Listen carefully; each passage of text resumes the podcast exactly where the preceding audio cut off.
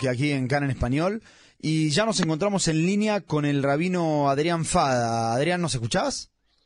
Sí, los escucho. Genial. ¿Me escuchan, Johnny? Te escuchamos perfecto. Bueno, Adrián es obviamente un amigo personal, aparte rabino de Fundación Judaica en Buenos Aires. Estuvo hablando con nosotros y miren qué, qué, qué paradoja. Él habló con nosotros porque él había traído un grupo aquí para, para Yom el año pasado. Y ahora hablamos con él porque él estuvo con un grupo aquí también, pero para, para estar en los lugares del sur donde sucedió la masacre del 7 de octubre. Por temas de tiempo no lo pudimos traer aquí, pero bueno, una vez que volvió a Argentina decidimos comunicarnos con él para, para, para que nos cuente un poco de su experiencia. Así que, Adrián, primero te, quiero agradecer por el tiempo que, nos das este, y, y, preguntarte, ¿no? ¿Cómo fue que se organizó este, este viaje? ¿Qué clase de gente vino? ¿Cómo se armó el grupo? Bueno, realmente estaba pensando, Johnny, cuando decías recién justamente esto, que la primera vez que hablamos fue cuando estábamos celebrando los 75 años de Israel y ahora nos volvemos a comunicar, pero lamentablemente con todo lo que hoy está viviendo Israel.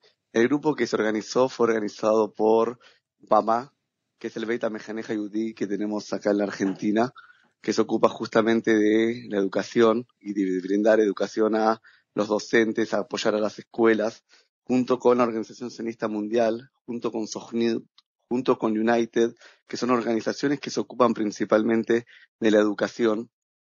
Y este grupo que se armó fue de educadores diversos, desde la educación formal, directores de escuela, desde educación no formal, Mehamjim, directores de escuela de Madrijim, y aquí acompañé también como rabino, eh, juntos todos educadores que nos encontramos en una misma situación, veniendo a Israel para poder eh, abrazar, para poder escuchar, para poder apoyar, para poder sentirnos que diáspora e Israel, todos juntos como un solo pueblo, hoy nos encontramos viviendo esta situación.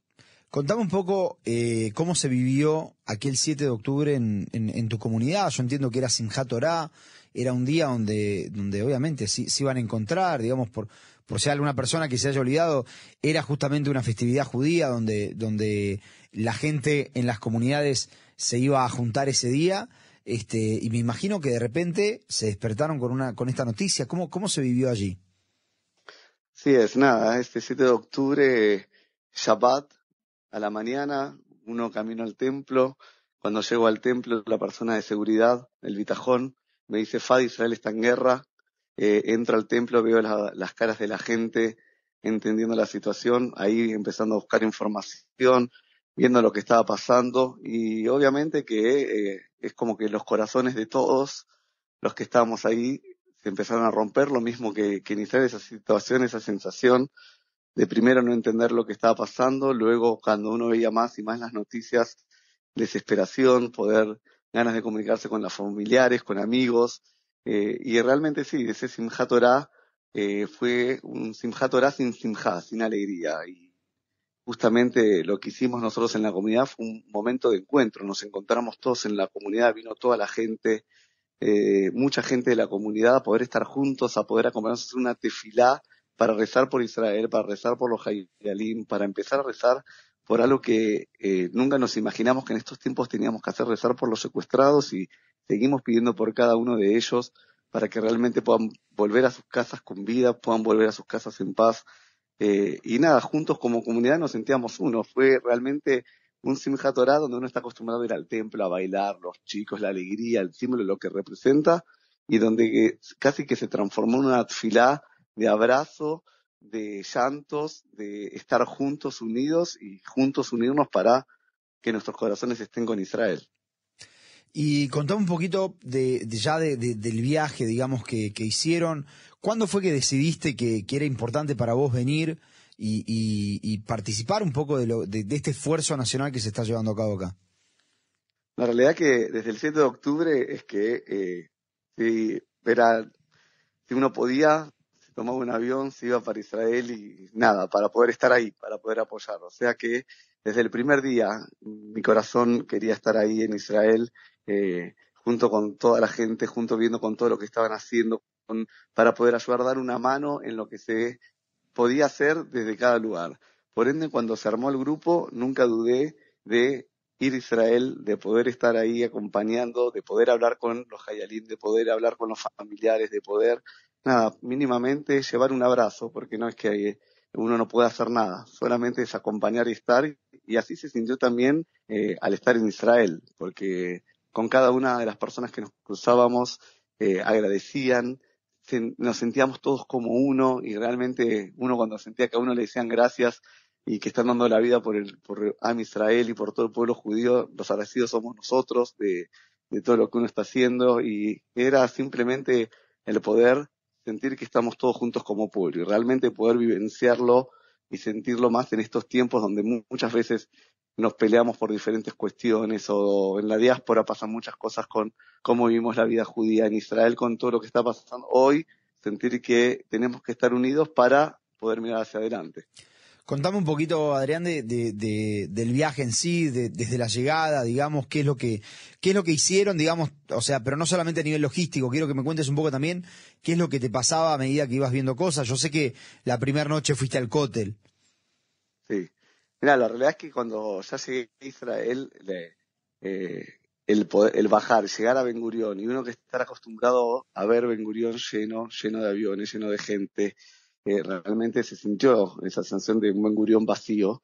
Y no solamente eso, sino que hacer la caminata para poder hacer migraciones y ver cada uno de las, de las vidas de las personas, de, de los que están secuestrados y que seguimos pidiendo por ellos. es muy duro esa caminata, esa bajada en la cual uno está acostumbrado a la alegría de lo que significa llegar a Israel.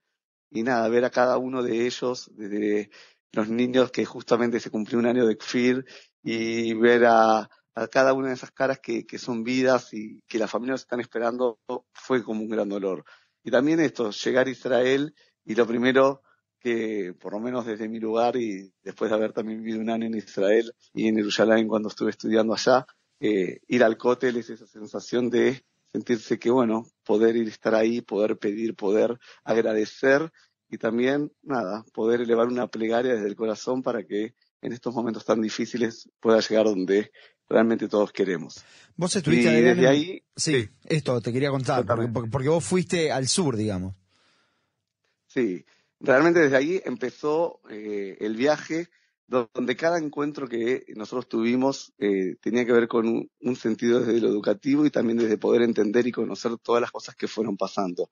El primer día nosotros fuimos primero eh, al Lema Melach, fuimos a los hoteles donde están los refugiados, tuvimos la posibilidad de poder charlar de poder eh, encontrarnos con las historias de cada una de las personas que estaban ahí en los hoteles. Estuvimos principalmente con Daniel Hendler, que nos contó su historia argentino, eh, que gracias a Dios se salvó de Kisufim, del kibutz, y que, bueno, nada, nos contó su historia, nos contó la situación, cómo están viviendo hoy, principalmente después de más de 100 días, cómo están viviendo, cómo pudieron recrear las escuelas, y tuvimos la posibilidad de ir a Engedi, donde está la escuela primaria, la secundaria, donde los chicos pueden ir y conocimos la organización Israel, que es una ONG donde eh, ayuda a catástrofes en el mundo y es la primera vez que tiene que organizarse para ayudar a una catástrofe dentro de Israel, o sea que es algo inimaginable. Eh, y también eh, en estos lugares fuimos, este, en esta oportunidad nosotros pudimos entrar al kibbutz Niros, que fue el primer kibbutz donde ingresaron, donde no se encontró ningún cuerpo de ningún terrorista y, y ver eh, la maldad del ser humano, que es algo impensado en estos tiempos para nosotros. Lo que puede hacer el ser humano, lo que hizo jamás dentro de Israel, eh, no tiene nombre. Devastación, desesperación. Y nos acompañó un Javier del kibbutz que nos contó las historias de cada casa, de cada situación, nos contó la historia de sus propios padres, de su propia hija, que gracias a Dios se pudieron salvar, realmente, Johnny, esto es algo, viste, que cuando sentís el dolor del corazón, te quedás sin palabras y que el mundo tiene que abrir los ojos y entenderlo y darse cuenta de eh, lo que pasó en Israel para también todo lo que despertó después el antisemitismo que se está viviendo en el mundo eh, y también acá las marchas que tuvimos pro-palestinas dentro de la Argentina, poder abrir realmente los ojos a lo que realmente es y pasa. Después, eh, Adrián, me, habías contado antes, fuiste también a Tel Aviv y te encontraste con familiares de los secuestrados, ¿no? Sí, estuvimos en Tel Aviv, estuvimos en Karajatufim, Eh, ahí nos encontramos con Ruth y la mamá de Itzhak y de Yair Horn, de, que también son argentinos. Eh, nos contó su historia, eh, toda la polenta y la fuerza que tiene dentro de su interior, porque ella está convencida y segura, y todos estamos convencidos y seguros de que van a volver eh, con vida. Y, y, realmente nada, esto, poder acompañarla, estar con ella, eh, darle un abrazo eh, y poder estar juntos por lo menos un ratito, porque fue un rato de, de poder acompañarle y fue muy duro escuchar su relato y, y qué es el sentir, es el sentir de lo que se está viviendo. Y entonces eh, después en Kikara Jatufín pudimos también escuchar diferentes relatos de los familiares que están ahí, que te cuentan la historia de sus hijos, de cómo vivían, de su vida, y es simplemente poder prestar el oído, escucharlos y sentir el dolor que está viviendo cada uno de los familiares. Antes te escuchaba vos en el programa donde se está abriendo una mínima posibilidad de que tal vez eh, se pueda negociar y realmente ellos lo que dicen es que quieren que vuelvan ya y, y se espera eso y todos esperamos eso. Ojalá que Dios quiera que se, se pueda lograr. Adrián, decime. Una de las cosas también sí. sorprendentes que también quería contar, yo justo eh, cuando estuvimos en el sur también pasamos por el lugar de donde fue la fiesta nova. Y ahí tuvimos la posibilidad de caminar, de charlar con uno, con otro, nos encontramos a alguien que, con Johnny Diller, que se, había salvado de, digamos, que él había participado de, la fiesta y fue un sobreviviente de, de, esa noche. Y también esto, escuchar esos relatos de, de los que les tocó vivir a cada uno de esos jóvenes, que no, realmente cuando uno está ahí ve, no había para dónde ir. Y puro desierto, campo, eh, no había dónde ir. Y ver esa situación y cómo cada uno de los que se pudieron salvar, eh, nada, contar, escuchar su relato, pareciera que uno está volviendo a escuchar relatos históricos que, que nos tocó vivir en la historia de nuestro pueblo judío y hoy nos toca vivir a nosotros una situación impensada en estos tiempos. Claro.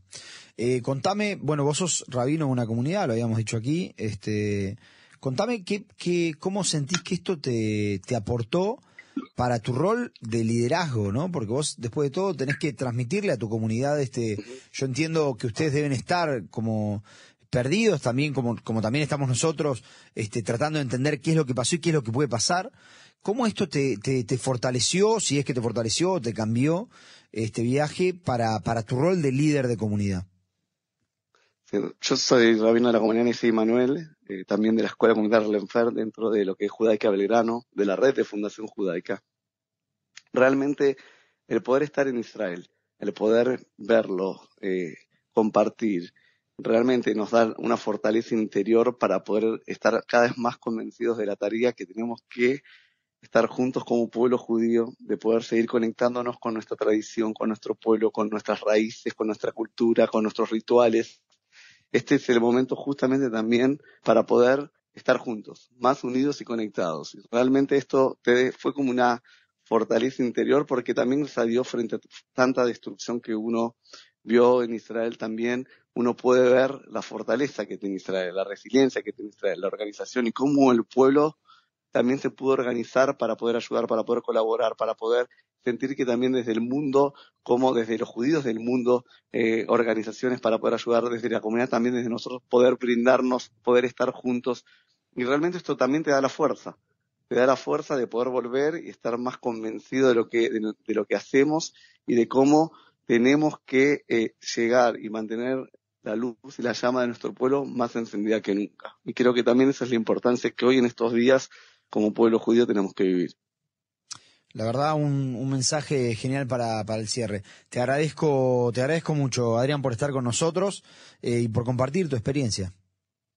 Muchas gracias, gracias eh, por darme la oportunidad de poder estar y Dios quiera que la próxima vez que hablemos, la radio sea eh, en otro viaje de Israel donde sea de vuelta la alegría, la simjad y lo que significa poder volver a Israel con el símbolo de lo que es y de la luz que representa para todo a Israel. Así será y acá te voy a estar esperando. Muchas gracias. Un abrazo. Un abrazo, Adrián. Chao, chao.